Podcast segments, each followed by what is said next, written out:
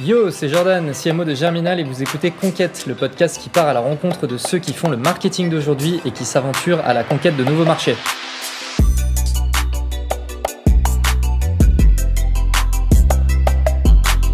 Aujourd'hui pour ce nouvel épisode de Conquête, mon invité est Maude Caridi, CMO de Merci Andy. Ça va Maude? Ouais, ça va très bien et toi? Ça va très bien. Euh, écoute, je suis très content de t'avoir en invité puisque bah du coup, euh, on va pouvoir parler euh, surtout branding et internationalisation par rapport à Merci Andy. En tout cas, c'est une marque que moi j'aime beaucoup et je suis un peu fasciné par par tout ce qui a été accompli et notamment pour par rapport au branding. Donc ça va être ça va être super intéressant.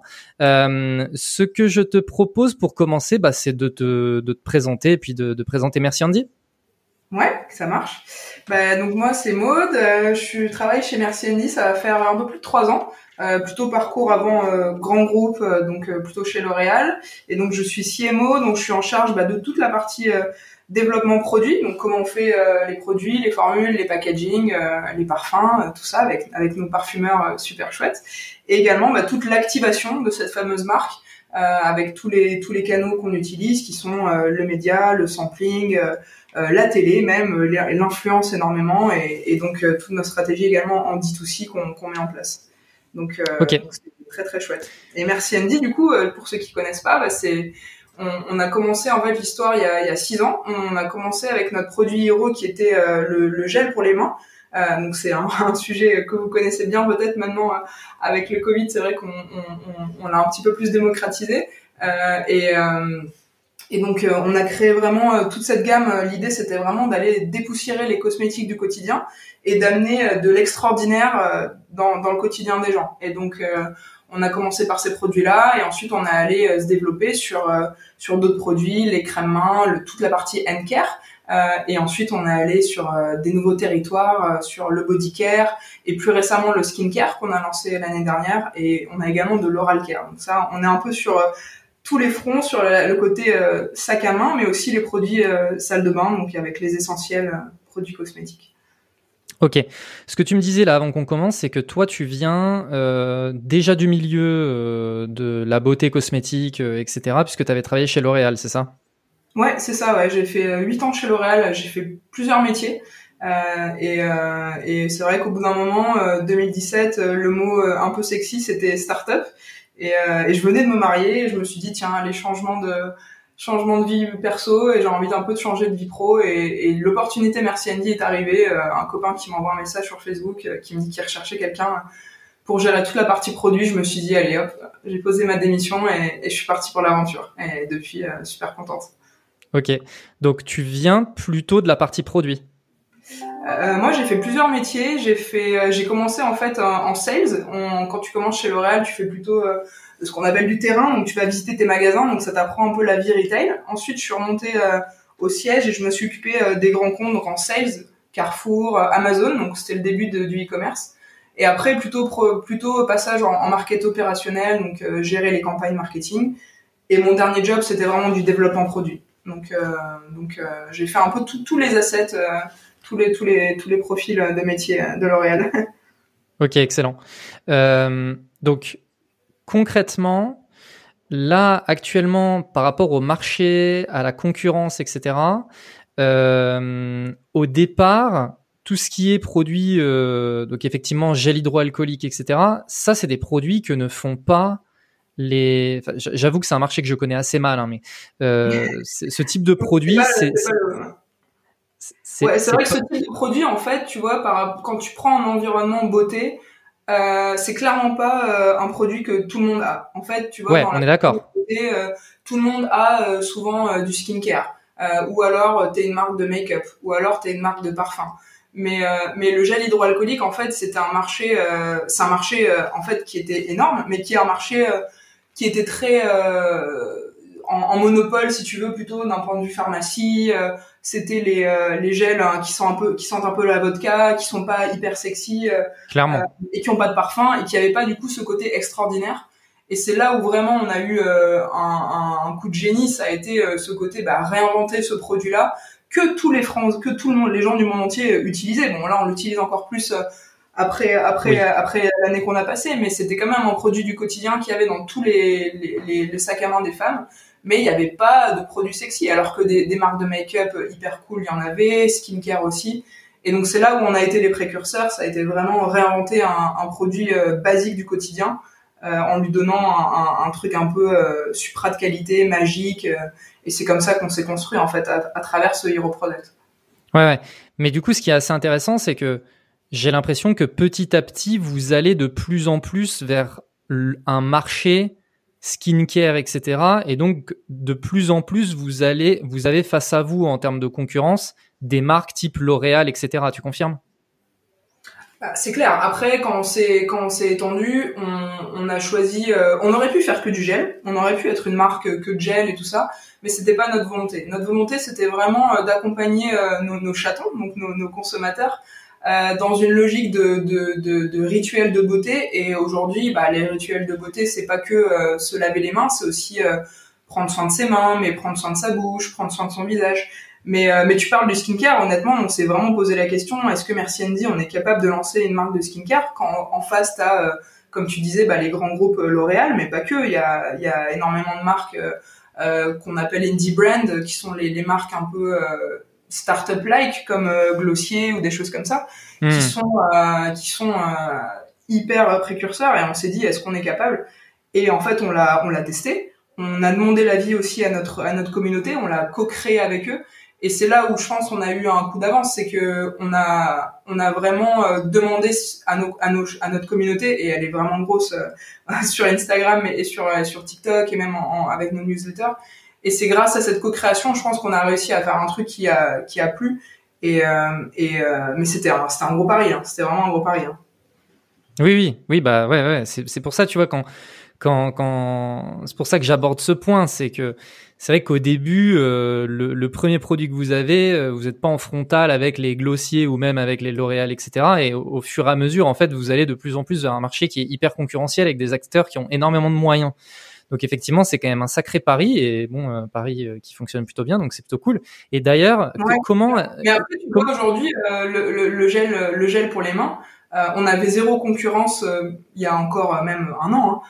Mais aujourd'hui, en fait, c'est ça qui est hyper hyper intéressant, c'est qu'en fait, euh, bah, il y a eu, il y a maintenant, il y a énormément de concurrents parce qu'en fait, toutes les marques de beauté se sont dit, tiens, mais eh en fait, le gel hydroalcoolique, euh, bah c'est c'est hyper cool. Et si on allait aussi euh, faire ça dans notre dans notre portfolio, et en hmm. fait, maintenant, t'as énormément de marques qui l'ont rajouté dans leur portfolio et qui et ça, c'est bien pour nous aussi parce que ça, ça premiumise le marché en fait. T'as énormément de marques premium qui ont premiumisé ce marché. Euh, et donc nous, ça nous permet aussi de nous challenger, nous dire bah tiens, euh, maintenant qu'il y a d'autres concurrents sur le marché, euh, il faut qu'on ait un coup d'avance. Qu'est-ce qu'on peut faire sur ce geste-là? Typiquement, tu vois, on vient de lancer des sprays nettoyants qui sont du coup la version premium de, de, notre gel, si tu veux. C'est c'est un pack en verre avec des huiles essentielles, c'est 100% naturel. et, et on a un design qui est encore plus premium. Et du coup, on avait déjà anticipé ce coup-là. Et là, on vient de sortir une version euh, du coup euh, qui est avec un pricing bien plus élevé et ça nous permet de nous de nous de nous stimuler, ouais, de nous challenger sur ce marché-là parce que mmh. personne venait nous titiller quoi. ouais, ok. Euh, comment est-ce que tu peux expliquer le fait que vous ayez autant de succès sur sur un marché qui à la base n'est absolument pas sexy et puis ensuite sur un marché qui est comme on l'a dit très concurrentiel etc. Qu'est-ce qui fait la différence avec Merci Andy? Euh, je pense que ce qui, ce qui fait la différence avec Merci Andy, c'est que déjà, euh, je pense qu'on se prend pas au sérieux. Euh, souvent, dans, je parle euh, par connaissance en connaissance de cause, mais souvent dans les marques de beauté traditionnelles, il y a un côté très formel, des visuels retouchés, des, des, claims qui paraissent invraisemblables sur les rides, sur les cheveux. Et nous, on a eu toujours cette approche de vouloir déjà pas raconter n'importe quoi à nos consommateurs, euh, de pas trop se prendre au sérieux. On n'utilise pas des gros claims, tu vois, on revendique pas énormément de choses. On ne dit pas que tu vas avoir euh, les mains douces pendant 72 euh, heures. Ça, c'est ce côté surenchère, c'est un truc qui, où, du coup les consommateurs étaient en défiance des marques et nous je pense que les gens nous ont fait confiance du coup parce que justement on se prenait pas au sérieux il y a aussi cette communauté honnêtement qui est incroyable qui qui s'est construite au fur des années et qui fait clairement le succès de la marque. Euh, et, euh, et, et, et, la bienveillance. Vraiment, ça c'est le côté care. Si je devais dire aussi, c'est merci Andy, c'est vraiment le care euh, qu'on. Et d'ailleurs, c'est dans vraiment les objectifs de toute l'équipe. C'est euh, comment on peut ben, répondre aux attentes de notre de nos de nos de notre communauté au maximum. Et ça, ça se ressent vraiment que les gens ils trouvent qu'on est une marque, je pense, bienfaisante. Quoi. Hmm. Et bienveillante. Justement, euh, tu vois, transition toute trouvée avec euh, ma prochaine question, parce que du coup là tu parles des objectifs de la team, etc. Euh, concrètement, au niveau marketing, c'est quoi vos objectifs? Alors que ce soit d'un point de vue euh, métrique, est-ce que vous êtes objectivé directement sur le, chiffre d'affaires, ce genre de choses, mais aussi comment est-ce que vous, quels sont vos objectifs par rapport à l'engagement de la communauté, tu vois, ce genre de choses? Euh, ouais, bah en fait on a des objectifs qui sont, on a on a on a des objectifs clairement de, de chiffre d'affaires. Ça ça c'est comme toutes les entreprises. Euh, après on a des objectifs différents selon les pôles, je dirais. Euh, dans, dans mon équipe, c'est vrai qu'on objective beaucoup sur euh, bah, le nombre du GC. Alors c'est les user generated content, c'est le nombre de le nombre de posts que les gens font euh, euh, avec nos produits, le reach. Euh, mais après, on a aussi des objectifs, tu vois, de quel est, comment on va faire grandir euh, le panier moyen euh, en D2C, quelle stratégie on va mettre en place pour augmenter le panier moyen, euh, quelles sont aussi nos notes, nos notes consommateurs sur nos produits. Ça, c'est des choses, c'est les, c'est les, les métriques qu'on regarde. C'est vraiment très très large, quoi. Donc, on, on, on hmm. essaie d'avoir au maximum de métriques et, et de voir les. Mais ce qui est ce qui est particulièrement intéressant, je trouve, tu vois, par rapport euh, aux autres épisodes que j'ai pu faire, c'est que votre, vos objectifs, ils sont quand même beaucoup déterminés par des actions que vous ne réalisez pas, mais que les utilisateurs du produit doivent réaliser. Tu vois, c'est assez original. Tu vois, les UGC, c'est assez original de se dire qu'en fait, les UGC, c'est directement un, une, euh, un objectif sur lequel vous êtes challengé et du coup euh, d'essayer de trouver des moyens de pousser les gens à partager des choses avec vos produits, ouais, etc. Tu vois, je trouve, ça c'est clairement, euh, en fait c'est genre bon, c'est un peu inbound versus outbound, mais nous on est, un peu. on a un peu une, une marque d'inbound parce qu'on a tellement une communauté forte. Tu vois, on a vraiment cette stratégie de contenu, d'ailleurs qu'on interne, qu'on internalise on fait très peu de choses, euh, sauf vraiment des gros projets comme euh, tu vois l'année dernière on a fait une pub télé. Bon là on a eu besoin d'un peu d'aide quand même d'une de quelqu'un en externe, mais sinon on internalise tout. Et du coup on essaye au maximum nous de faire des choses qui sont basées sur euh, bah, nos, nos, canaux qu'on gère, le blog, les réseaux sociaux. clairement c'est le truc numéro un. le SEO, les newsletters, mais même tu vois le club des influenceurs. On essaie de mettre en place un peu des clubs de VIP d'influenceurs pour que du coup ben en fait ce soit notre communauté qui qui qui, qui fasse grandir euh, nos nos, nos métriques. Et euh, et je trouve que quand tu objectives euh, l'équipe sur les métriques comme comme ça ça permet aussi de voir la la désirabilité de ta marque tu vois. Si t'as pas beaucoup Clairement. de ben dans ce cas ça veut dire que t'es pas hyper sexy. Après il y a aussi des questions de budget mais mais mais pas que quoi. Hmm. est-ce que les gens quand ils voient le produit Merci Andy ils ont envie de de faire une photo ouais, ouais clairement Ouais, c'est hyper cool. Et du coup, ça, du coup, ça amène naturellement aussi des réflexions sur à quel point le design de ton produit, il doit être sympa à partager, ce genre de choses, quoi. Ah ben c'est clair. D'ailleurs, tu vois, quand on fait euh, des réunions euh, sur les nouveaux lancements de produits, direct, le premier truc qu'on fait, c'est on se dit euh, à quoi ça va ressembler euh, dans un magasin, euh, euh, à quoi ça va ressembler dans, un, dans le sac à main d'une femme, c'est quoi c'est quoi le, le, flat lace, la photo flat lace, un peu tu sais quand la fille elle, elle, met son sac à main et elle sort un peu tous les produits en mode une photo mmh. Instagram, ce sera joli. et ça, ouais, on, on essaie d'anticiper au maximum pour se dire est-ce que le produit là on est 100% satisfait du, du, design ou pas? Et ça nous permet du coup d'ajuster s'il y, a des, s'il y a des choses à ajuster. Ouais. Mmh. ouais, donc il y a une vraie réflexion. Tu sais, il y a un peu ce mot qui est, qui est apparu là depuis quelques années. C'est euh, est-ce que c'est Instagrammable? Vous, clairement, vous vous posez la question, quoi. Ah oui, oui, oui clairement.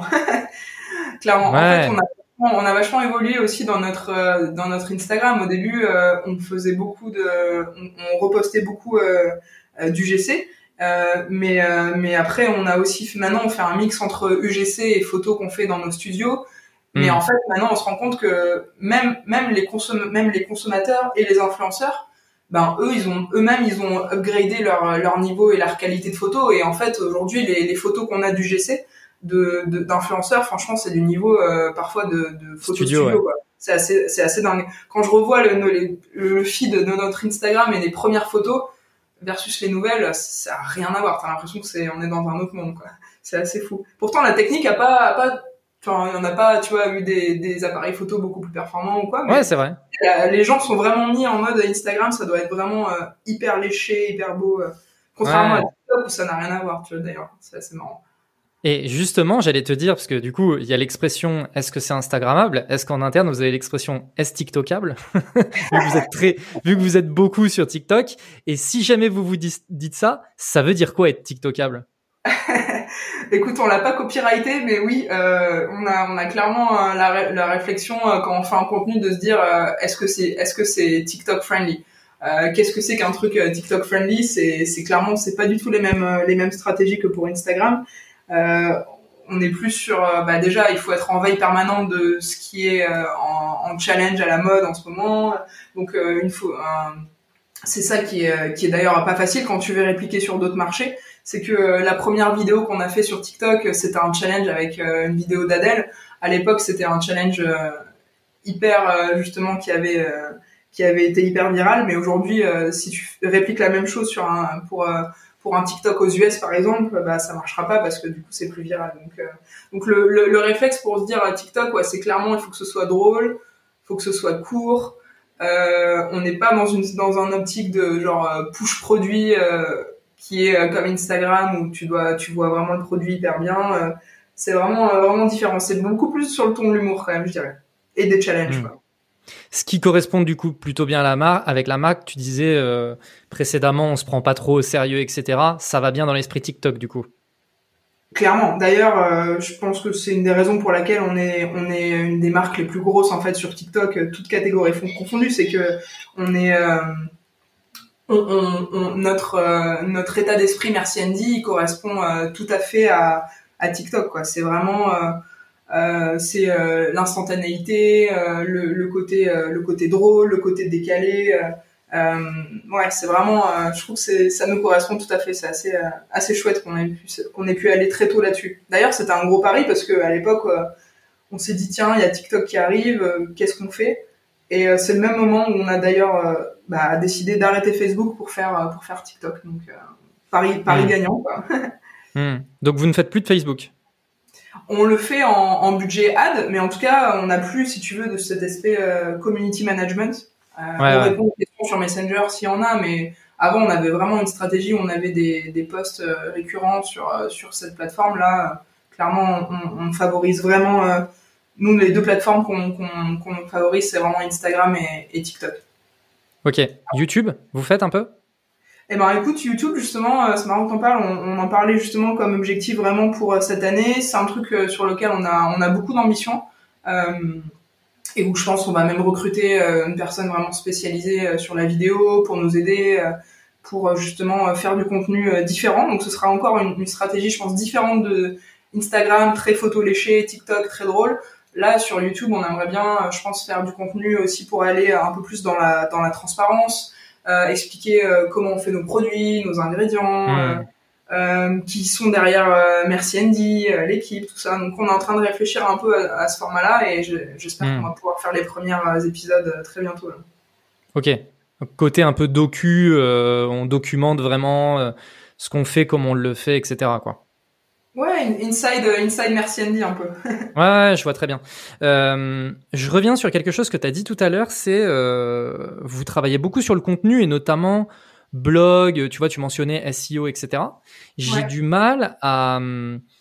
En fait, pour le type de produit que vous avez, c'est vrai qu'une stratégie de blog ou une stratégie SEO, euh, bon, SEO encore ça se discute, mais tu vois, notamment une stratégie de blog, j'ai un peu du mal à... Je, je, c'est pas le, le truc qui me viendrait vraiment à l'esprit au départ. C'est quoi votre stratégie de contenu, par exemple, sur votre blog? Bah écoute, euh, sur le blog, notre stratégie, bah déjà c'est aussi pour euh, pour euh, pour la stratégie SEO hein, qu'on fait. mais après, en fait aujourd'hui le blog, nous on s'en sert donc en stratégie SEO, mais mais pas que. C'est aussi notre un, format qu'on aime bien pour pour en fait pouvoir être transparent sur sur plein de choses. C'est pas c'est pas juste donner des conseils pour avoir une peau euh, une peau plus parfaite donc ça c'est des choses que, que beaucoup de marques font Nous, on, l'utilise, on l'utilise vraiment pour pour plein d'autres choses, pour parler de, de, nos missions, pour parler de notre euh, des causes sociales, pour parler de des actions qu'on a fait pendant le Covid, tu vois, où on a aidé, euh, hmm. on, a, distribué énormément de produits. C'est un peu, euh, comment dire, euh, la page actualité, si tu veux, de, de la marque. D'ailleurs, on l'a appelé le Rainbow Land. C'est un peu le, comment comment on vient avec avec plein de choses un peu un peu euh, structurel de, de la marque et, euh, et, voilà. Donc on mélange un peu un peu euh, plusieurs sujets, c'est culture, how to, comment on parle de, de Merci Andy. et, et c'est déjà d'une certaine façon un peu le inside Merci Andy mais à l'écrit quoi. Ouais, c'est ça, c'est vrai. Exactement, ouais. c'est c'est c'est un peu ça. Donc tu vois l'objectif parce qu'aujourd'hui les consommateurs vraiment ils ont vraiment envie d'avoir de la transparence, tu vois, il y a il y a des marques ils sont même sur des projets, tu vois, d'expliquer euh, d'où vient euh, chaque ingrédient euh, avec des technologies d'ailleurs de blockchain. Tu vois, il y a des, il y a, y a des quand tu cliques sur une fiche produit, tu peux regarder les huiles essentielles, elles viennent de Grasse, en Provence, etc. Et donc ça, c'est vraiment vers ça qu'on veut aller. Et le premier step, c'est de le faire via le blog. Et après, on va on va investir aussi dans des plateformes pour aller plus dans, dans la transparence. Mais ça, dans dans la dans la dans l'image de marque de Andy, la transparence, c'est vraiment euh, hyper important. Ça se voit d'ailleurs dans nos produits, on essaye au maximum d'avoir des packaging transparents. Euh, on, on, explique euh, ce qu'on met dans nos ingrédients sur le site et on veut aller vraiment encore plus loin. On a vraiment plein de choses à faire là-dessus et c'est hyper excitant. Quoi. Ok. Moi, il y a euh, une grosse question que je me pose, c'est donc, on, tout à l'heure, on parlait un petit peu de vos canaux euh, d'acquisition et puis surtout vos canaux de distribution. Donc là, vous avez votre site, euh, on peut directement acheter sur le site de Merci Andy, etc. Mais vous êtes aussi distribué en magasin. Quand on a une, quand on a la volonté d'avoir un branding aussi fort, de la transparence, etc., etc. Bon, sur votre site, vous avez le contrôle complet. je comprends très bien. vous pouvez faire un peu ce que vous voulez. Quand on est en magasin, arriver à faire ressortir de manière aussi forte votre branding, ça passe par quoi? C'est pas facile. C'est pas facile. C'est une bonne question. Euh, c'est clair que le D2C c'est extraordinaire pour ça parce que tu maîtrises 100% euh, de l'unboxing à ton site, à, à, la fiche que tu reçois pour pour ta commande. Donc ça c'est vraiment des choses qu'on a sur lesquelles on a on a on a beaucoup de beaucoup de, de marge de manœuvre. En retail en fait tu as deux options de retail. Tu as ton retail en propre et après le retail euh, chez euh, chez des euh, chez des retailers. Nous à date on a on n'a pas vraiment de boutique en propre. On a déjà un peu testé, mais bon je pense que ça sera plus l'objectif pour pour les années à venir d'ailleurs.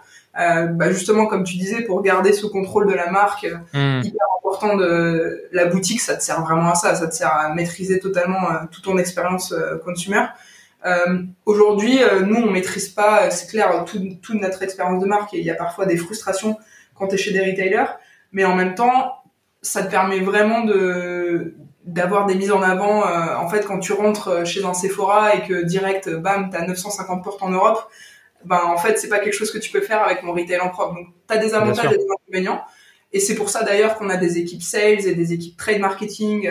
Et leur travail, c'est vraiment justement ben, comment tu vas aller activer. C'est vraiment des activation managers, quoi. Comment tu vas aller activer la marque dans ton point de vente mais mais mais également euh, mais également euh, tu vois euh, en newsletter avec ton retailer tout ça c'est tu as plein de choses que tu peux faire que tu peux pas faire tout seul et, et, et utiliser la force de ton retailer pour au, service de ta marque c'est vraiment c'est vraiment aussi hyper fort comme comme, hmm. comme marketing mais du coup, ça passe par vraiment créer du lien avec les personnes qui bossent dans les différents magasins, etc. Euh, attends, j'ai pas compris ce que tu as dit. En, gros, là, ce que tu disais sur le côté activation, tu es obligé de créer quand même beaucoup de liens avec euh, les, les retailers. Tu as nommé Sephora, ça demande quand même d'avoir beaucoup de travail au quotidien. J'imagine que c'est le travail de l'équipe sales pour euh, bah, créer du lien avec les différents Sephora, pour essayer de faire en sorte qu'ils mettent en avant les produits, ce genre de choses. Ah ouais. Alors en fait, l'avantage c'est que as, chez certains retailers, tu as, en fait euh, des, des, des, structures au siège et tu vas pas, euh, heureusement, sinon ce serait compliqué. Tu vas pas négocier magasin par magasin des mises en avant. En fait, tu négocies d'un point de vue euh, siège. Et donc du coup, selon certains retailers, l'information descend hyper bien quand c'est centralisé. tu vois, typiquement quand on, quand on fait du merchandising chez chez Merci Andy avec Sephora euh, et ben on envoie on envoie euh, bah, nos PLV, euh, nos, nos, images, tout ça. Et après, c'est Sephora qui s'occupe de les distribuer, genre dans les 950 portes de l'Europe. Donc, euh, donc, euh, tu peux être efficace. Après, on a aussi des questions de, de force de vente. C'est clair que c'est, c'est dans nos objectifs aussi pour, euh, pour structurer l'équipe et aller encore plus loin pour pousser les retails. Ça, c'est des choses qu'on va faire dans, pour, pour staffer l'équipe pour, pour cette année, quoi.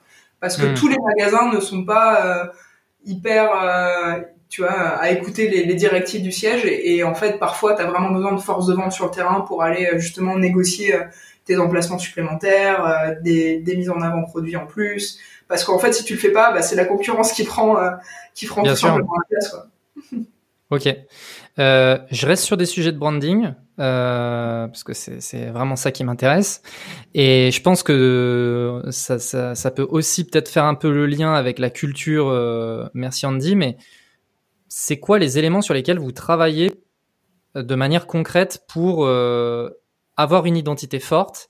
Et tu vois, pour moi, par exemple, je, sais que vous parlez beaucoup de licorne ou que tu vois, il y a le Rainbow Land, etc. Concrètement, c'est quoi les éléments sur les, les je sais pas, les, conversations que vous avez en interne ou les décisions que vous prenez en interne où vous vous dites, il faut absolument qu'on prenne des décisions sur ça, ça, ça, parce que c'est vraiment des éléments forts de branding. Ouais, bah, c'est clair. Ça, c'est, je pense qu'un conseil pour tous ceux qui créent une entreprise, le premier truc à faire, c'est vraiment le, la, brand plateforme. Et ça, euh, nous, c'est quelque chose qu'on a fait. Euh, on l'avait un petit peu, en, si tu veux, en, en suggéré, on, mais, mais, on n'avait pas mis des mots. Et ça, je pense que et des images et euh, des exemples. Et ça, à partir du moment où on a fait ça, je pense que ça a vraiment aidé à structurer euh, qu'est-ce qui est qu'est-ce que c'est qu'un produit Merci Andy, qu'est-ce que c'est qu'une campagne euh, Merci Andy, qu'est-ce que c'est qu'un site Merci Andy, qu'est-ce que c'est qu'un unboxing Merci Andy. Et en fait, on l'a structuré euh, vraiment le truc qui fait genre 60 pages. Et ça, ça nous a vraiment aidé pour pour nous pour pour nous dire ok ben c'est quoi les mots clés de Merci Andy, la bienveillance, la transparence, l'arc-en-ciel, clairement voilà la, licorne, toutes ces choses là. Donc on a on a un, langage, si tu veux, euh, lexical, un petit peu de Merci Andy, mais aussi image, couleur, et voilà. Et en fait, ça, ça nous permet vraiment de nous dire, ah, tiens, mais ça, c'est ça, c'est sûr, c'est Merci Andy, et là, ah non, on n'y est pas encore là. Hmm. Et, pour bosser là-dessus, vous êtes euh, passé par euh, un prestataire, une agence, quelque chose comme ça Vous vous êtes fait accompagner? On s'est fait un peu accompagner, ouais, euh, notamment pour le côté, je pense, un peu méthodologie. Euh, euh, après les idées, je pense qu'il y a eu beaucoup euh, qui ont été quand même créées en interne. Mais sur la méthodologie, je pense que ça a aidé, ça a aidé d'avoir quelqu'un, un œil extérieur aussi, parfois pour pas mettre trop d'émotions et d'avoir quelqu'un qui peut nous faire un peu un état des lieux sur le branding et ça, ça nous a, ça nous avait aidé. Ouais. Mais, ouais. Ouais, parce que en fait, de, de, ce que tu dis, j'ai l'impression que les idées étaient déjà là, mais elles n'étaient pas effectivement euh, explicitées et posées sur le papier. Et le fait d'avoir une méthodologie, ça permet de vraiment poser les choses sur le papier, etc., et de se, de, de, de pouvoir euh, aligner toute l'équipe sur ces éléments-là, quoi.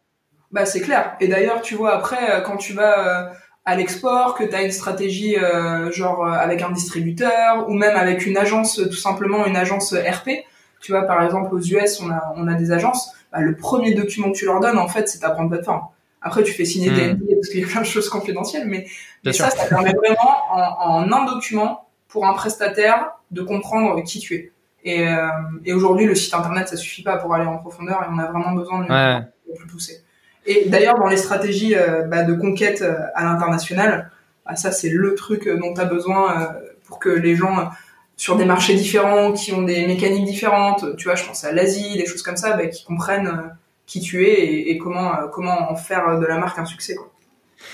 Ok. Avant qu'on passe à l'internationalisation, parce que j'ai aussi des questions là-dessus, euh, est-ce que du coup c'est cette brand plateforme qui vous a permis de définir votre culture book ensuite en interne? Euh, oui, ça a bien aidé. En fait, on l'a fait en deux étapes. On a fait d'abord plutôt la brand plateforme parce qu'on avait vraiment des urgences de pour caler euh, d'un point de vue pack, d'un point de vue, bah, comme je disais aussi, euh, stratégie euh, studio, Instagram, sur nos visuels. Et dans un deuxième temps, on a fait le Culture Book. Clairement, la grande plateforme nous a été, nous a énormément aidé.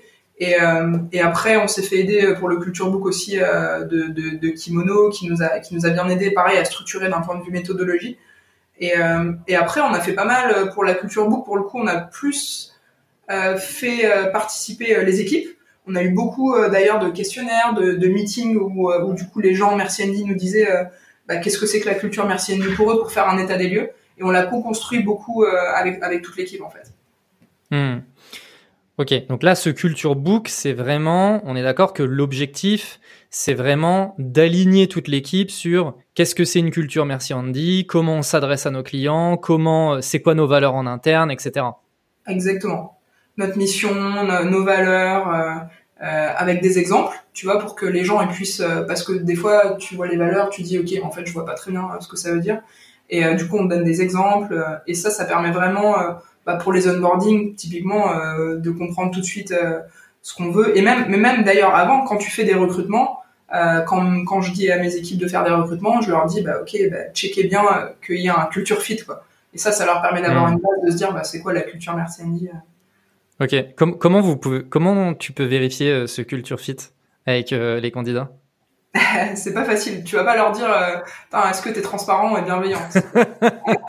On peut se dire oui.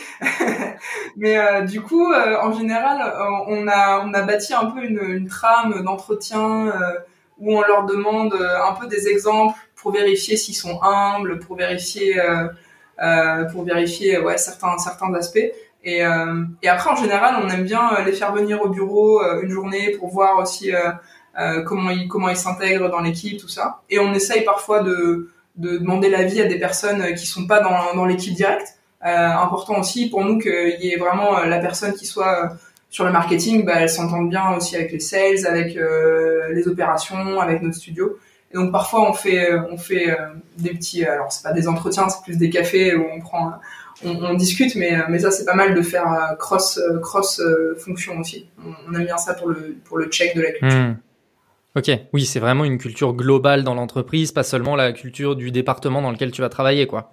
Bah ouais, c'est clair, c'est clair. On doit aujourd'hui euh, comment commenter Merci Andy. Bah si on se dit que notre euh, notre objectif euh, c'est vraiment et d'ailleurs c'est vraiment notre objectif, c'est comment on arrive à être plus global, plus consumer centric. Bah consumer centric, c'est ça marche quand tu fais un produit que ça plaise, mais mais aussi en opération, aussi en sales. Du coup, ton consommateur, bah c'est ton c'est aussi ton retailer. Euh, et, voilà. Et donc on essaie vraiment d'avoir euh, que tout le monde puisse euh, intégrer ces valeurs dans leur dans leur périmètre de travail. Hmm. Ok. Parlons un petit peu de l'internationalisation, qui est aussi un gros sujet chez vous. Donc là, donc tu parlais un petit peu de l'Asie, que voilà, c'était un peu le challenge, etc. On est d'accord que vous, le premier gros marché extérieur que vous êtes allé travailler, c'est les US. alors, nous, on est une marque française, donc clairement, on était très très français. Euh, après, nous, on a eu une croissance d'abord en Europe. Pourquoi? Parce que euh, bah, déjà, il y a une proximité géographique qui est, qui est assez facile et évidente, ouais. mais aussi euh, par notre réseau de retail. En fait, comme je te disais, quand tu rentres chez Sephora, tu quand on a signé Sephora, ça a été notre on est passé de, de allez, un et deux pays, je crois qu'on était un peu en Belgique vaguement, à bam, 15. Et en fait, c'est ça, c'est via les opportunités retail c'est ça qui a fait qu'on a qu'on a qu'on a commencé à développer l'Europe. On avait mis d'ailleurs à l'époque des brand managers euh, au UK, euh, en Espagne, en Italie, euh, en Allemagne. Donc on a vraiment eu le côté conquête de l'Europe. Et après, au niveau de la structure, on a créé vraiment un hub aux US. Donc ça, ça, ça fait quoi, allez, un an, un an et quelques, un an et demi, et qui se, qui se structure encore d'ailleurs. Et ça, ça a été vraiment le deuxième gros gros objectif euh, clairement pour l'entreprise parce que euh, marché cosmétique hyper gros euh, et, place à prendre. L'Asie, mmh. on n'y est pas pas encore. On a mis un petit pied dans l'Asie. Voilà, on a juste le pied. Et maintenant, l'objectif pour les deux prochaines années, c'est de mettre les deux pieds, le bras, la main et, tout le corps. mais pour l'instant, c'est encore petit. L'Asie, vraiment, c'est un marché c'est hyper complexe. Pour les cosmétiques, je... enfin, en plus c'est un peu particulier, tu sais, il y a les tests pour les animaux, donc tu peux pas être vendu ouais. Donc là, c'est en train de changer réglementairement, donc euh, ça nous ouvre des opportunités. Mais euh, ça va être vraiment, euh, vraiment 2022, je pense, plutôt. là, 2021, c'est vraiment les US et l'Europe à fond. Ok, donc L'Europe, on a bien compris, l'opportunité, elle est avec les retailers avec lesquels vous travaillez déjà, qui sont présents à l'étranger, etc. Quand on arrive aux US, comment on se fait sa place? c'est pas facile. en fait, ce qu'on a essayé de faire pour les US, euh, honnêtement, ça a été vraiment de répliquer la stratégie euh, gagnante qu'on avait eue en France. Euh, comment on a réussi chez Merci Andy au début Voilà, c'était vraiment trouver des partenaires images. Tu vois, c'est pas faire la masse, aller aller chez partout, chez chez Whole Foods. Ça, ça a pas été notre stratégie. On a vraiment choisi d'abord la, stratégie image. À l'époque, on avait, tu vois, ouvert des Colettes, des choses comme ça. C'est le, drugstore parisien, des, vraiment des retailers d'image. On a eu la même stratégie pour les US, donc ça a été petit à petit. Euh, bah, tu vas faire des salons, euh, tu rencontres des gens, euh, des gens avec le réseau que t'as, tu vas faire des déjeuners, tu rencontres des agences PR, tu rencontres des investisseurs. Et petit à petit, bah, merci Andy, tiens, bah, finalement, on a un retailer qui, qui nous a ouvert, puis, puis un deuxième. Et en fait, on a commencé petit à petit. on n'a pas mis tous nos produits aussi. On a commencé par notre hero product, le, gel, qui est en plus un peu le produit d'appel, facile à mettre en fin de parcours euh, d'achat. Donc, euh, donc ça, ça a bien marché. Et, euh, et après, c'est l'effet boule de neige, quoi. C'est tiens, bah, on commence à être gros US, du coup, on commence à faire des posts sur Instagram pour parler des US. On commence à, bah, tiens, on va faire le site D2C maintenant pour aussi avoir une vitrine, parce que ça, c'est hyper important. Si t'as pas de vitrine aux US pour raconter euh, quitter avec le founder, la mission, bah, tout ça, c'est tu, marches moins bien. Donc, on a, on a aussi beaucoup appris là-dessus. Et, euh, et après, on a, eu, on a beaucoup échangé aussi avec d'autres entreprises qui nous donnaient des conseils. Je trouve que quand tu travailles en startup, contrairement à, au grand groupe, tu as beaucoup plus ce côté entraide. Euh, tu vois, genre euh, quand j'étais chez L'Oréal, euh, j'avais pas quelqu'un de chez Coty qui me disait euh, comment faire mes lancements aux US, alors que quand t'es quand t'es en startup, je trouve que t'as plus ce côté entraide vraiment de que, que j'ai ressenti et qui nous a d'ailleurs beaucoup aidé dans nos décisions. Hmm. Ok, donc j'ai quand même le sentiment qu'avant d'être vraiment dans l'action, il se passe beaucoup de choses. Parce que tu vois, tu dis être en discussion avec les gens, essayer de voir, de bâtir l'image, etc. J'imagine que c'est quand même quelque chose de très long avant de vraiment euh, lancer la machine, quoi. Bah ouais, ouais, c'est clair, parce que en plus, enfin, ça dépend vraiment des marchés, mais en fait, quand tu quand tu te lances aux États-Unis, réglementairement parlant, eh ben, c'est pas la même chose qu'en Union européenne, tu vois. Alors ça paraît, mmh. mais en fait, euh, ben, un produit cosmétique euh, en Europe, ben c'est pas la même réglementation aux États-Unis. Euh, notre gel, parce que du coup, euh, avec un certain pourcentage d'alcool, t'es pas considéré comme un cosmétique, mais comme un drug. Du coup, bah, il faut changer euh, tous tes packaging. il faut ah. changer les artworks. tu dois parfois changer de formule. Il y a des produits que tu peux lancer ou pas lancer. tu dois approuver tes produits auprès de la FDA, c'est la Food and Drug Administration tout ça, clairement, c'est des sujets, euh, quand je suis arrivée, t'imagines bien que j'avais pas anticipé. Hein, donc, euh, ça a été... ça a été euh, ah bon on peut pas lancer les produits tout de suite donc bon c'était pas mon métier de base mais mais du coup bah j'ai appris un peu un peu sur le tard on a pris aussi des conseils réglementaires un peu des, des, des, avocats parfois sur sur certains sur certains trucs même pour les dépôts de marques donc ouais je dirais qu'il y a quand même un gros travail d'anticipation sur les aspects un peu moins marrants réglementaires mais qui, euh, si tu le fais pas, bah, peuvent te, vraiment te mettre une grosse épine dans le pied, voire, euh, voire euh, faire que ton lancement marche pas, marche pas aux États-Unis, quoi. Donc vraiment hmm. anticiper là-dessus. Ouais. Et après la stratégie, c'est quand même bien d'avoir une stratégie. Nous, on avait réfléchi à, à la stratégie en trois temps, vraiment commencer par voilà le côté retailer image, puis pour aller ensuite sur la beauté et ensuite vraiment les gros gros dans un troisième temps. Quoi. Ok. Travailler sur l'image, bon, tu disais tout à l'heure que vous faites euh, pas mal d'influence. Est-ce que tu saurais dire, par exemple, si euh, l'influence c'est quelque chose, parce que c'est un peu moi de, de l'expérience qu'on a chez, chez, chez Germinal, j'ai un peu tendance à, j'ai eu cette tendance à voir que aux États-Unis, l'influence est vraiment clé, mais vraiment vraiment clé pour un déploiement de marque, là où en fait, en France, si tu fais pas d'influence, tu peux quand même arriver à t'en sortir aux US, si tu veux vraiment être une marque connue, avoir euh, de, beaux résultats, etc., il faut obligatoirement passer par la case influence. Et donc, il faut que ce soit un travail qui commence très tôt. Est-ce que tu peux confirmer ça? Euh, écoute, moi je je sais pas si je pourrais dire ça parce que pour moi l'influence c'est aussi un des leviers principaux en Europe. Euh, c'est vraiment le, levier qui nous a aussi permis de bah, de faire. En fait, c'est un levier qui te permet de, réussir à distance parce que tout le reste, c'est beaucoup plus compliqué. Euh, le média, ça te demande d'anticiper énormément. Le média traditionnel, je veux dire, hein, genre la télé, mmh. Euh, mmh. Donc c'est des choses que quand tu pilotes par exemple ton marketing euh, de Paris, et eh ben gérer tes, tes campagnes outdoor à New York, bah en fait c'est impossible. Alors qu'une campagne d'influence, franchement, t'échanges par mail, par WhatsApp, tu valides les tu valides les contenus en, en deux heures. C'est vraiment c'est vraiment un, un, un média que je trouve hyper flexible et qui nous ressemble. Donc en ça, je sais pas si c'est plus important aux US. Ce qui est sûr, c'est que ça coûte plus cher aux US. Ça, c'est ça, c'est sûr. Euh, mais c'est pareil dans, les, dans pas mal d'autres pays, tu vois. Vraiment, genre même au UK, en Allemagne, euh, aux États-Unis euh, ou en Asie, ça coûte plus cher que l'influence qu'en France euh, ou qu'en Italie et en Espagne. Ça, euh, je saurais pas trop l'expliquer. Je pense que c'est juste qu'il y a des marchés qui sont plus structurés avec des agences aussi, et donc peut-être. Ouais. Et donc, et donc, il y a moins ce côté, ok, bah, je peux t'envoyer des produits et du coup, tu, tu me le fais gratuitement, quoi. Mais hmm. Ok. Et, et euh, pour continuer aussi un petit peu sur ces sujets, d'un point de vue structuration en interne, le fait de partir à l'international, comment est-ce que tu, comment est-ce, comment intervient le changement de, de, structuration dans l'équipe? Euh, Est-ce que tout de suite tu mets des gens euh, dans le pays dans lequel tu vas? Euh, Comment ça se passe? Bah écoute, nous on a eu euh, on a eu euh, deux options. On a fait on a ça dépend vraiment des marchés. Je pense que l'Europe c'est des pays où tu peux encore tu vois, genre les pays latins, tu peux rester avec une structure euh, siège entre guillemets à Paris et euh, le piloter à distance parce que si tu as besoin de faire des store checks, si tu as besoin d'aller euh, dans les marchés, bah c'est pas très loin. Après, il y a des il y a des marchés comme le UK par exemple où ça demande peut-être plus d'avoir une filiale là-bas, mais c'est plus pour des pour des questions réglementaires avec le Brexit, tout ça. Ça, ça, ça mmh. demande plus d'avoir une filiale. et, et après, clairement, pour l'Asie et les US. Nous, pour les US, on a vraiment fait le choix d'avoir d'avoir des gens là-bas parce que euh, parce que euh, on avait vraiment envie d'être proche des consommateurs, d'avoir euh, des gens au marketing qui sont bah, des locaux, des Américains et, et, ça même pour piloter le D2C aux opérations hyper important.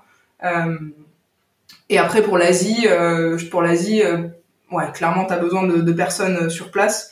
Après, tu peux aussi travailler avec des, des formats différents, avec des distributeurs c'est des gens en gros euh, bah, qui, qui, qui, vont euh, développer ta marque quand euh, eux ils sont en local et tu leur reverses une partie. voilà, ça c'est aussi des modèles que tu peux faire quand tu veux pénétrer des marchés étrangers. C'est ce qu'on fait par exemple pour les pays un peu comme les pays nordiques, tu vois, où tu as une culture qui est vraiment très très différente de, de, de, de, de celle que tu peux connaître. Quoi. Ok, ouais. Restons sur le sujet de l'équipe, du coup. Là, actuellement, dans l'équipe marketing, il y a combien de personnes? Euh, alors dans l'équipe euh, au total produit euh, plus marketing, on est on est 8. Ah oui, d'accord. En, comptant les personnes qui sont du coup aux US, etc. Euh, ouais, on n'est pas beaucoup.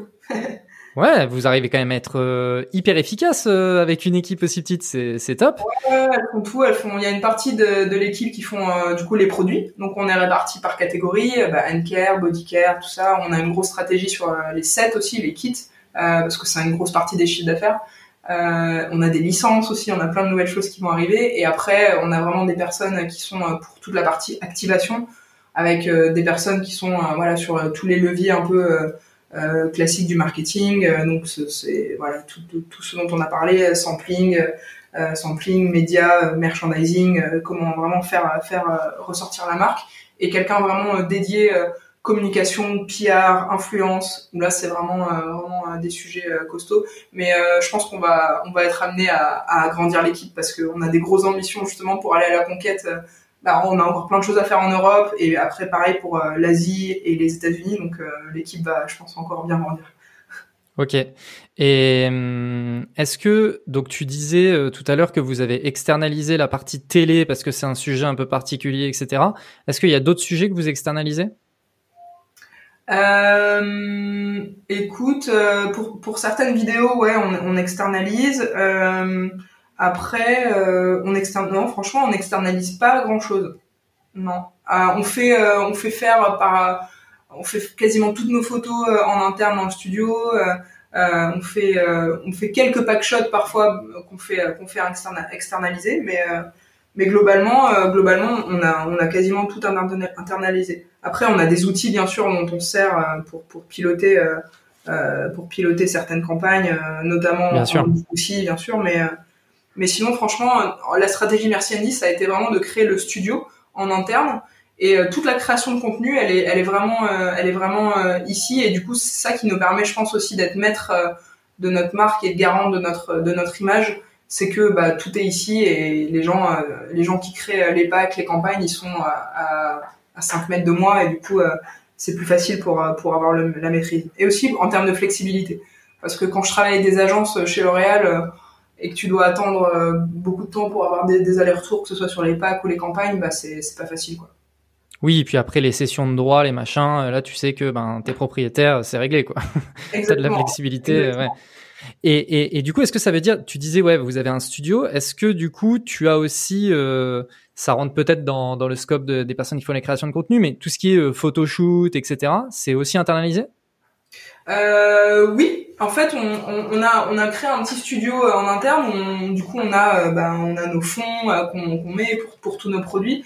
Après, quand on fait des, des shootings vraiment avec des humains ou alors dans des salles de bain, des choses comme ça, on fait appel un peu à des à des agences de prod qui nous qui nous font un peu le contenu. Hmm. Mais sinon, c'est en interne et vous avez votre studio. Vous savez, vous maintenant vous savez votre produit, faut le prendre de telle et telle manière, etc. Et derrière, ça déroule quoi. Exactement. Mais tu vois, même d'ailleurs pour notre stratégie euh, TikTok, bah il y a plein de marques qui font euh, qui font euh, faire ça à des agences. Bah nous, je pense qu'un des succès, c'est que la plupart de nos vidéos, elles sont faites au bureau ou alors avec les gens de l'équipe. Avec les gens de l'équipe, la social media manager qui demande tiens à la chef de produit, est-ce que tu veux pas participer? Et en fait, on se sert de l'équipe et ça permet aussi à l'équipe de se sentir eh ben partie de la famille quoi parce que du coup ouais monde va euh, envie de faire grandir euh, de faire grandir ça. Quand tu as une agence, c'est quand même euh, pas la même chose quoi. Vous êtes tous influenceurs du coup maintenant. Un peu, bah moi j'ai pas fait les vidéos les plus drôles, mais euh, mais mais, euh, mais ouais ouais, franchement c'est pas facile d'être drôle. Hein. C'est excellent. là dans dans quand tu structures ton équipe et là du coup euh, tu disais comme quoi il va y avoir du recrutement etc. Euh, comment déjà toi au début que tu as dû, as dû euh, mettre en place l'équipe, c'est quoi les premiers éléments sur lesquels vous t'as structuré ton équipe? C'est quoi les premiers pôles que tu as créés, les, les premières euh, enfin voilà les premières compétences qui ont été mises en place? Et est-ce que au sein de ces compétences ou même là dans tes recrutements à quel point tu, tu es OK avec le fait de recruter des juniors et à quel point tu penses qu'il faut recruter des seniors? Euh, Ouais, bah c'est une bonne question. Nous, on n'a pas... Euh, franchement, euh, moi, je me souviendrai toujours quand je postulais euh, pour des marques, il fallait genre un minimum 10 ans d'expérience et tout. Nous, on n'est vraiment pas, comme ça. On je préfère un, un junior qui ait vraiment envie d'apprendre et qui puisse se donner à fond plutôt que forcément quelqu'un qui a plus d'expérience. En tout cas, je parle d'un point de vue euh, d'un point de vue euh, équipe à date. Après, pour certains pour certains métiers, on tu vois par exemple demain, si je recrute quelqu'un pour gérer l'aspect RSE, sustainability, euh, parce que c'est des domaines de compétences où je pense qu'il y a vraiment besoin de d'expérience. Là, je pense qu'on prendra vraiment plus des profils seniors. Euh, ou, euh, ou même peut-être tu vois pour pour les comme le, le, le D2C ou, euh, ou pour euh, ou pour les sales euh, certains certains certaines fois on prend des, des profils un peu plus seniors mais mais sinon franchement moi j'ai plutôt j'ai plutôt eu j'ai construit l'équipe avec plutôt des gens juniors et le premier truc que j'ai construit ça a été vraiment sur l'aspect produit comment comment on organise pour que la création de produits soit soit soit claire donc par catégorie pour qu'il y ait vraiment une personne qui a un profil qui a fait beaucoup de skincare euh, une personne qui est intéressée par le body care et tout ça, et comme ça par catégorie. Et après, euh, comment on a structuré le market OP, ça a été vraiment euh, par compétence. On a vraiment pris quelqu'un qui connaissait super bien la relation RP, influence, qui permet du coup de d'avoir d'avoir une maîtrise de, tous de tous ces leviers là et quelqu'un vraiment sur l'activation de marque au global marketing opérationnel un peu trade marketing euh, on a on a vraiment pris quelqu'un là-dessus et, et, ça ça marche bien parce qu'au début on avait fait euh, on avait fait plutôt euh, par pays mais du coup tout le monde faisait un peu tout et en fait je moi je trouve que c'est quand même mieux de structurer par domaine de compétences. Ça ça te permet vraiment d'avoir des gens qui sont experts de leur métier. Et s'ils le sont pas encore parce qu'ils sont juniors bah ils ont envie de grandir dans cette dans cette verticale là et, voilà. Après on est flexible aussi sur sur changer les postes. Ça c'est vraiment un truc qui est assez chouette chez Merci Andy. On a des gens qui ont commencé en, développement produit, qui ont fait après euh, plutôt du, marketing et qui vont faire peut-être après des sales. Tu vois, ça c'est, on n'est pas, on n'est pas fermé euh, là-dessus quand, hmm. quand, les gens ont envie d'apprendre. Ok, je vois. là, on, parlait des RP. Bon, les RP, c'est quand même un sujet très particulier où, surtout vous, avec les, les challenges que vous avez, etc., j'imagine que sur ce domaine particulier, vous vous évitez quand même de recruter du, des juniors, je me trompe? Euh, écoute, euh, sur les RP, je te dis, on a pour l'instant on a on a une personne qui euh, qui a un profil qui en avait déjà fait avant et du coup qui maîtrisait bien. et après, on cède aussi parfois de gens un peu plus seniors, mais avec des des agences ou des choses comme ça D'accord. qu'on connaît moins. mais mais c'est pas parce que les RP, on fait beaucoup d'influence. L'influence, faut quand même être quand même être jeune et je pense que ça ça marche bien quand la personne qui s'occupe de l'influence ben, elle connaît tous les influenceurs, elle les suit, et donc en général, c'est des gens assez jeunes. Ok, d'accord, très bien. Mais tu peux t'aider après dans la structure pour les RP et pour pénétrer des marchés avec des gens plus seniors. Euh, ouais, ouais, ok. Très bien. Toi, ton temps, euh, il serait parti comment? Euh, écoute, moi je m'occupe beaucoup de l'équipe du coup. je, je, dois avoir bien 50% de mon temps qui est bah, sur du management direct parce que on n'est pas encore dans une structure où euh, j'ai euh, un chef de groupe qui chapeaute les chefs de produits, qui chapeaute même les stagiaires. On est dans une structure hyper horizontale et pas du tout verticale. Donc j'ai beaucoup de gens en direct. Euh, donc, donc ouais, il y a bien 50% sur, sur du management. Et après, on a, j'ai quand même beaucoup de sujets stratégie euh, roadmap euh, à, long terme, comment on va aider les, notamment euh, bah, pour aller développer certains marchés à l'international. et après, je, travaille pas mal aussi sur, je dirais, 20% de mon temps sur des aspects un peu brand, comment on va aller développer bah, ce côté transparence, comment on va aller développer nos ingrédients qui sont expliqués, c'est quoi notre cause sociale, c'est quoi notre bilan carbone, par exemple, qu'on voudrait faire, parce que aujourd'hui on n'a pas encore un pôle RSE. Je pense que j'aimerais bien, mais on l'a pas encore. Euh, c'est moi qui fais ça en direct, pas mal. Tous les aspects impact, euh, voilà, sustainability, tout ça, qui je pense vont prendre de plus en plus d'ampleur euh, dans toutes les entreprises. Et, et voilà. Donc ça, c'est c'est moi qui le fais aussi un peu en direct. Ok, très bien. On approche de la fin de, cet entretien. Moi, ça m'intéresserait de savoir là c'est quoi vos prochains gros challenges?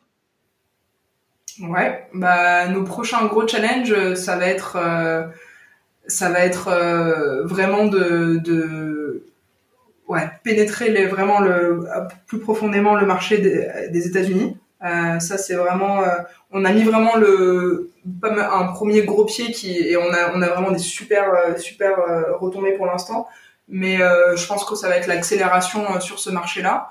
Euh, et après euh, l'Europe, euh, comment on peut aller plus loin dans la conquête de l'Europe avec ce fameux réussir à distance?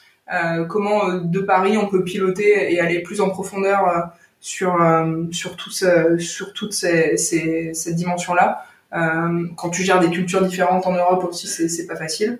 Euh, et après aussi sur l'aspect euh, D2C, on a on a pas mal d'objectifs. On a on a aussi Amazon qu'on n'a pas qu'on n'a pas développé, tout ça. Donc il y a il y a, y a vraiment tous ces aspects-là. Euh, on a, on a encore beaucoup de choses à faire. Je pense qu'on va mettre plus de budget aussi dans nos, dans les coûts d'acquisition, tout ça. Euh, on va peut-être payer un peu plus cher nos consommateurs. Aujourd'hui, on est, on, on est très euh, dans la côté rentabilité, mais, mais je pense qu'on va aller un peu plus dans la stratégie du coup plus outbound, si tu veux, de, de, de Merci Andy. On a été beaucoup inbound, mais je pense qu'on va accélérer sur l'outbound. Hmm.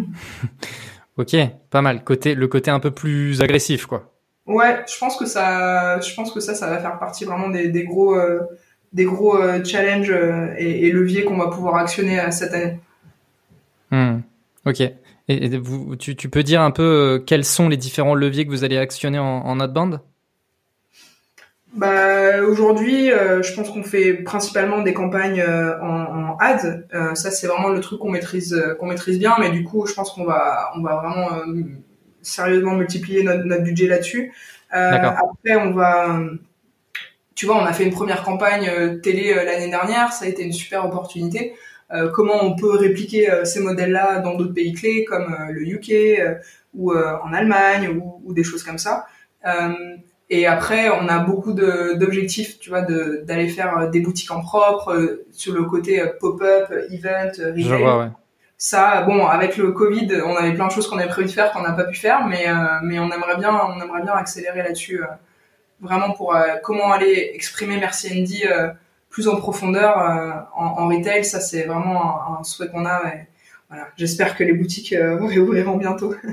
Ouais. Et d'ailleurs, une question que je t'ai pas posée par rapport à l'international, mais tout ce qui est gestion de, vu que vous produisez beaucoup de contenu, la gestion du contenu dans toutes les langues. Est-ce que du coup vous avez euh, des, des, des, un service de traduction? Comment ça se passe? Euh, Bah écoute, on fait euh, on fait très peu de vidéos après avec du son. Enfin, on met de la musique, mais on met pas beaucoup de, de paroles. Donc euh, en général, ce qu'on fait, c'est que tout simplement on les traduit. on a des, des, des, traducteurs qui traduisent. On les fait en systématiquement nos contenus en français-anglais. Ça, pour le coup, c'est c'est c'est tout le temps fait comme ça. et pour l'instant, pour l'instant, c'est plutôt ouais, c'est plutôt fait comme ça.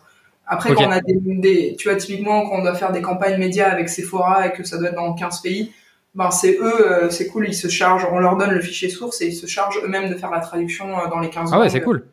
Ouais, c'est cool. c'est un bon partenaire. ouais, ça c'est chouette. Mais demain, si on doit faire l'Asie, euh, clairement, il faudra qu'on prenne un bon traducteur aussi oui. pour les pays, pour les pays là-bas. Donc, ouais. c'est important pour pour capter pour capter la marque, ouais. avoir un bon traducteur. Oui, oui, et le faire vérifier par un autre traducteur au cas où, parce que tu n'es pas capable de vérifier, quoi. bah oui, c'est ça. Moi, je pourrais pas challenger euh, la traduction en chinois, effectivement. ouais.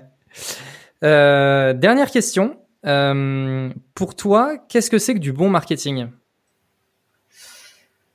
Écoute, je pense que du bon marketing, c'est un marketing qui part avec zéro budget et qui est genre une idée et que en fait, tu vas amplifier ton idée avec avec de l'argent. Mais je pense que ça a été vraiment la clé de Merci Andy, ça a été de réfléchir les campagnes euh, comme si on avait zéro budget. Et une fois qu'on a une idée de génie, bon là, on, vient, on vient remettre de l'argent derrière pour euh, pour l'amplifier, le soutenir et, et, et, tout ça. Mais mais ouais, faut vraiment que d'abord penser euh, l'idée avant de se dire tiens, j'ai 100 000 euros de budget, bon bah je sais pas quoi faire, mais on va mettre 100 000 euros en médias. Hmm. Donc il y a, y a un gros travail de validation d'hypothèse avant de, de, de, de, mettre de l'argent, quoi. Ouais, tu vois, par exemple, une des campagnes qu'on a fait, euh, dont je me souviendrai toujours, ça a été euh, la campagne euh, de la licorne où on a mis, euh, je crois qu'on a eu, allez, 2000 euros de budget. Et genre, c'est la campagne dont on a le plus entendu parler dans le monde entier. On a mis pour la journée de la licorne officielle.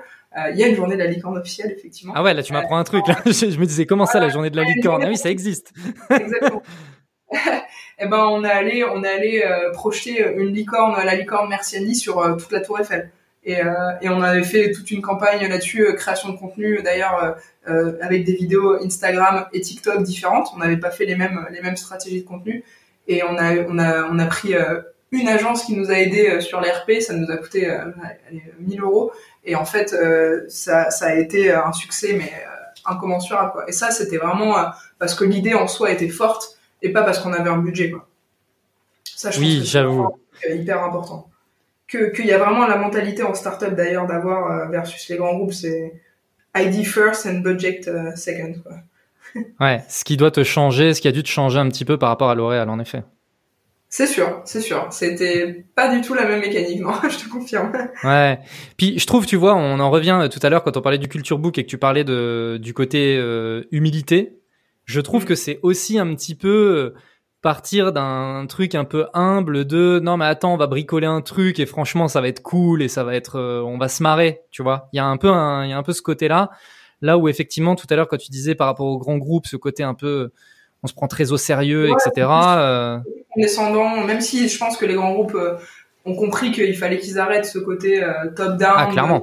la vision de la beauté c'est ça c'est des femmes retouchées c'est des ingrédients, je comprends pas ce qu'il y a dedans, avec des claims qui vont qui vont pas te parler ils essayent de changer, mais, mais, mais oui, c'est clairement une des raisons pour laquelle je pense que les consommateurs se tournent vers des plus petites marques, c'est qu'il y a ce côté humble, authentique, et tu as vraiment l'impression de, de même même dans la façon dont on fait les produits, tu vois, on montre vraiment les coulisses, il y a, y a rien qui est opaque, donc ça, enfin franchement, moi je me mets à la place d'un consommateur, je préfère savoir comment euh, est fait notre euh, spray aux huiles essentielles que, que d'avoir un truc hyper opaque où tu sais pas du tout euh, comment c'est fait et on te dit juste que c'est ça qu'il faut acheter. Quoi.